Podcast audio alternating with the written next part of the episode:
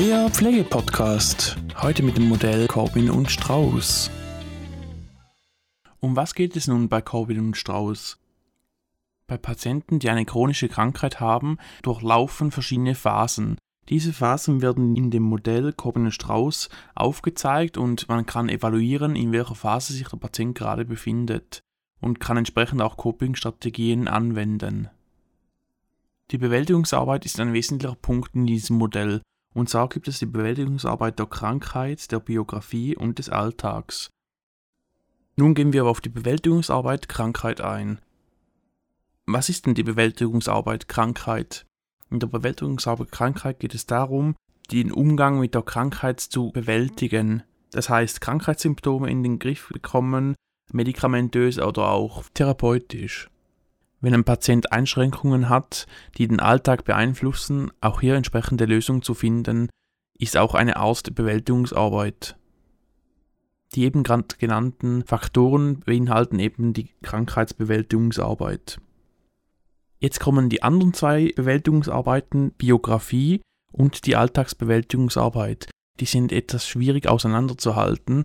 Ich habe hier eine Eselsbrücke und zwar, wenn du eine Bewerbung schreibst, gibst du auch die Biografie an. Die Biografie in der Bewerbung beinhaltet das Vergangene, was man erlebt hat und wo man Erfahrung gesammelt hat. Dies kann man ganz gut auf die Bewältigungsarbeit bei Corbin und Strauß reflektieren. Und zwar ist es so, dass die Biografie das Vergangene beinhaltet. Der Alltag ist aber die Lebensqualität, das, was man jeden Tag erlebt, dass man da das bewältigt, dass man das auch wieder erreichen kann und die Lebensqualität wieder zurückgewinnen kann. Ich hoffe, dieses Beispiel kann dir helfen, das einfacher zu verstehen, in welcher Kategorie die Bewältigungsarbeit unterliegt. Nun, Corbin und Strauss gehen davon aus, dass jede chronische Krankheit in verschiedenen Phasen unterteilt werden kann. Ich lese jetzt mal die Phasen auf und erkläre im Nachhinein noch die einzelnen Phasen. Die erste Phase wäre die prädiagnostische Phase. Die zweite wäre der diagnostische Schwebezustand die dritte Phase die Mitteilung der Diagnose, dann die postdiagnostische Phase, die Normalisierungsphase, instabile Phase, stabile Phase, dann die Abwärtsphase, auch Verschlechterungsphase genannt, und die Sterbephase. Die prädiagnostische Phase. Nun, was ist die prädiagnostische Phase und wie verhält sie sich und wie kann ich die entdecken? Die prädiagnostische Phase ist meist eine sehr Undercover-Phase und der Patient hat meistens Symptome oder auch eben nicht. Vergleichen wir das mal mit dem Diabetes mellitus Typ 2. Der Patient hat auf einmal ein großes Durstgefühl oder in einem weiteren Stadium schon der diabetische Fuß, auch mit Sensibilitätsstörungen sowie auch Druckstellen, die unbehandelt schnell zu offenen Wunden führen können. Mit den offenen Wunden geht ihr dann zum Hausarzt oder ins Krankenhaus. Da stellt man einen zu hohen Blutzucker fest. Dann nimmt man ein größeres Labor ab und bestimmt das HbA1c. Dass ich die Phasen jetzt nicht vermische, bleibe ich jetzt kurz noch bei der prädiagnostischen Phase. Da geht es auch darum, dass wir die Symptomkontrolle haben und die entsprechend behandeln mit Medikamenten oder auch Therapien. Bereits in dieser Phase können Patienten auch schon Coping-Strategien anwenden, wie zum Beispiel Verdrängung, um die Symptome zu lindern. Aus Patientensicht können die Symptome meist nicht direkt zugeordnet werden und hier ist eben die Symptomkontrolle sehr wichtig, um die Symptome zu behandeln. Dies kann dazu führen, dass die Krankheit lange Zeit verdrängt wird. In dieser Phase ist auch wichtig, dass wir von der Pflege aktiv zuhören und mit dem Patient einen guten Beziehungsaufbau gestalten. Auch kann es sein, dass sich die Patienten selbst informieren über das Ganze und so selbstständig schon eine Diagnose stellen, was aber nicht immer sein muss, dass die richtig ist. Hier sind schon erste Anzeichen sichtbar von der subjektiven Krankheitstheorie. Die subjektive Krankheitstheorie, kurz erklärt, ist die Erfassung vom Patient einer Krankheit oder Symptomen in der eigenen Interpretation. Gerade in der heutigen Zeit mit den digitalen Medien erfahren so Patienten viel über verschiedene Krankheiten, Symptomen und haben dann eine eigene Vorstellungswelt und integrieren diese ganzen Neuigkeiten darin. Diese Krankheitstheorie ist nicht starr und kann ständig verändert werden, wenn zum Beispiel ein Patient neue Informationen erhält. Nun zurück zum diagnostischen Schwebezustand und somit zur zweiten Phase. Beim Patienten mit dem Diabetes mellitus Typ 2, der jetzt gerade beim Hausarzt ist oder war, hat er das Blut abgenommen, um das HB1C zu bestimmen. Jetzt ist der Patient in dem Schwebezustand und weiß nicht, ist es ein Diabetes mellitus Typ 2 oder ist es einfach gerade, weil er vor dem Arztbesuch einen Energy-Drink getrunken hat.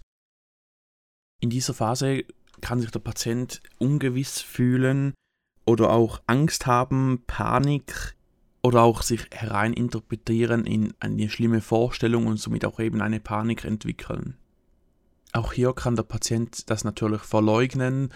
Nein, ich habe kein Diabetes mellitus Typ 2, weil das steht ja dann schon im Raum, um das Ganze abzuklären.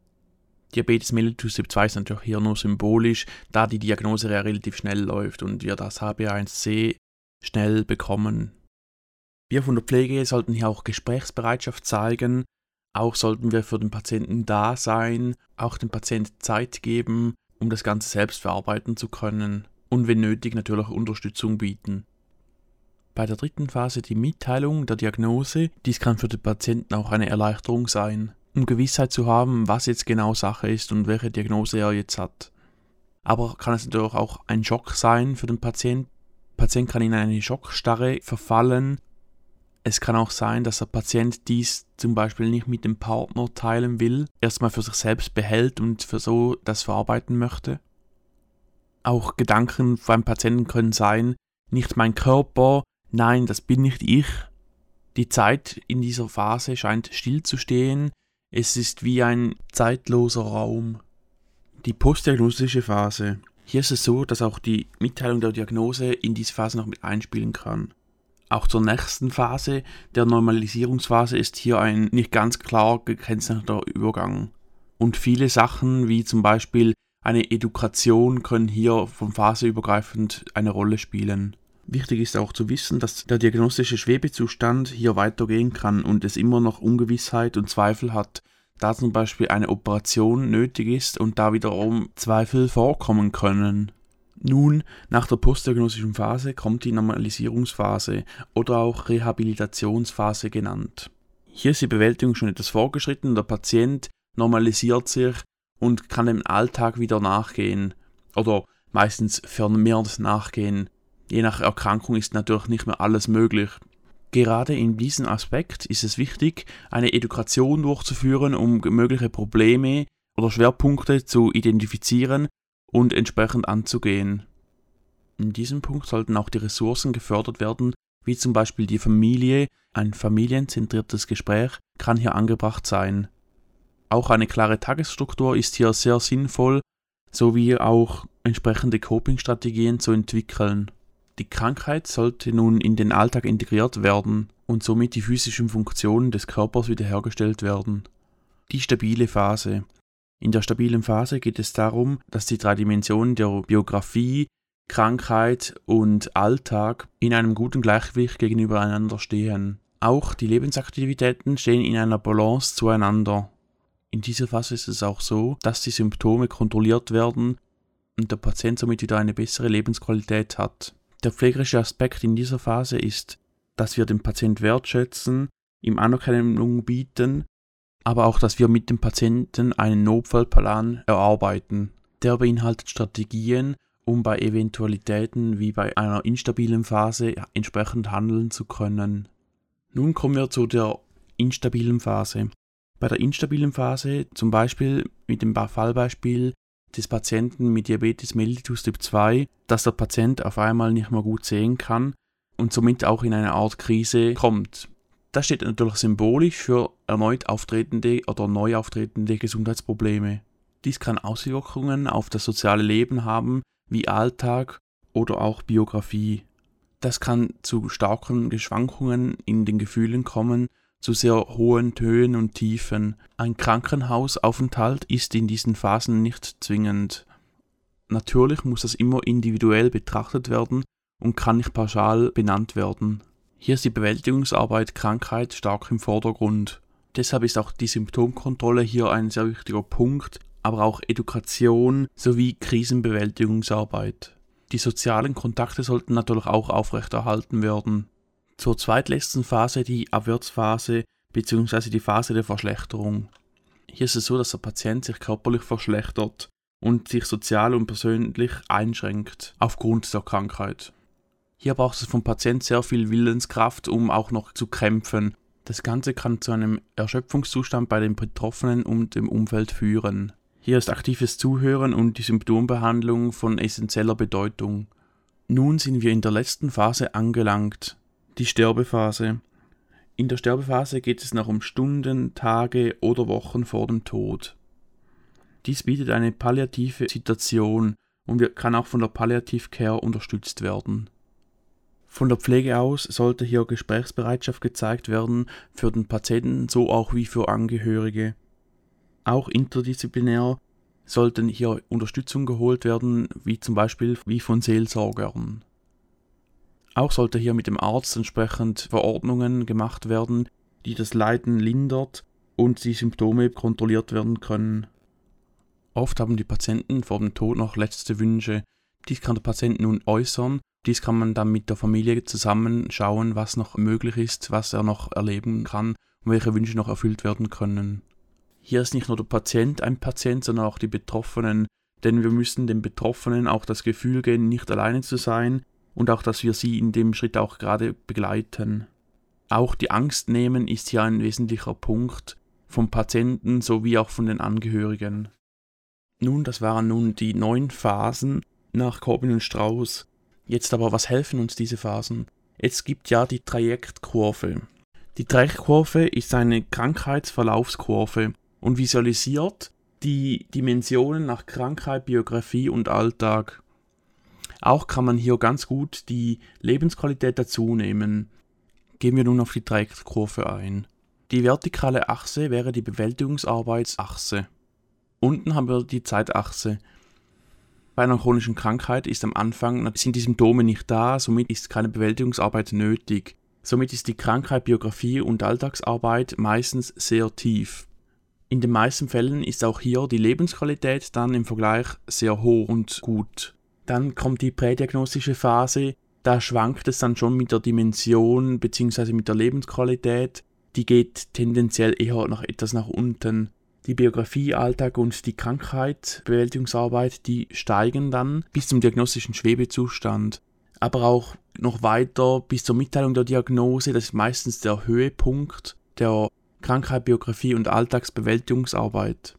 Die Lebensqualität ist beim diagnostischen Schwebezustand meistens sehr tief. Man ist da bedrückt und man hinterfragt sich und die Lebensqualität ist da meistens sehr getrübt. Die Lebensqualität steigt dann im Verlauf der Diagnose, bei der Mitteilung der Diagnose, postdiagnostische Phase, bei der Normalisierungsphase bis hin zur stabilen Phase.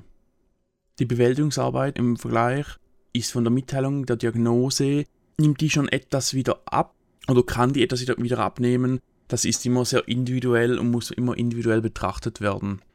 Bei der instabilen Phase kann es sein, dass es sehr hin und her flummert, also dass die Lebensqualität sowie auch die Krankheits-, Biografie und Alltagsarbeit sehr hoch und runter schwappt. Bei der stabilen Phase ist eben wie gesagt die Lebensqualität meistens wieder sehr gut, die kann so gut sein wie vor der Krankheit. Auch die Krankheit, Biografie oder Alltagsarbeit, die geht verhältnismäßig wieder weiter nach unten und es ist nicht mehr so viel Bewältigungsarbeit nötig. Dann in der Abwärtsphase, also die Phase des Verschlechterns, da ist die Lebensqualität meistens noch hoch, aber auch im Tendenz sinkend. Die Biografie-Bewältigungsarbeit steigt hier meistens stark. Da das ja in der Biografie ein einschneidender Punkt ist und das Leben sich ja auch entsprechend verändert. Dann in die Sterbephase, da nimmt die Biografiearbeit überhand. Man muss noch die letzten Geschehnisse planen, wer kommt an die Beerdigung und so weiter. Oder was ist auch nach dem Tod. Die Lebensqualität sinkt da wieder, muss nicht ganz nach unten sinken. Nun, das waren die Phasen nach Corbin und Strauß der Bewältigungsarbeit bei chronischen Krankheiten. Ich hoffe, du konntest etwas mitnehmen aus diesem Podcast. Solltest du einen Fehler entdecken, dann melde dich doch bei mir. Danke. Bei einem der nächsten Podcasts geht es dann darum, um die Lebensqualität. Die ist sehr verstrickt auch mit diesem Modell und somit auch sehr hörenswert. Vielen Dank fürs Zuhören. Ciao!